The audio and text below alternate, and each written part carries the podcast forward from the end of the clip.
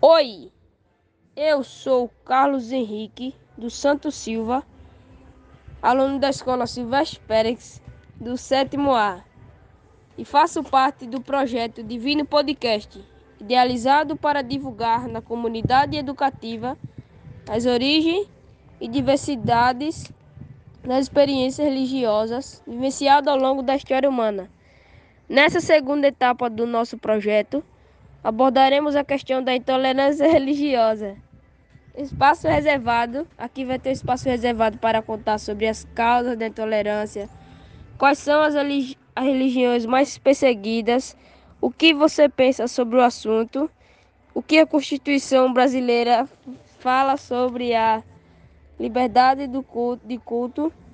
E o seu posicionamento. A intolerância religiosa é um tipo de preconceito que aumenta a cada dia no Brasil. E as religiões que são mais perseguidas é o candomblé, o budismo e o hinduísmo. E não só esses três, como várias outras religiões que são perseguidas no Brasil e aumenta cada ano. Isso aí, isso aí tem que acabar.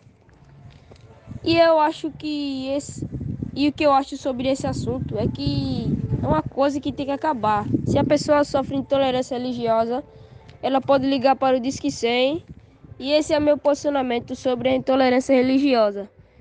Eu sou Carlos Henrique do Santo Silva e esse é o nosso Divino Podcast. Shalom, Namastê, Axé.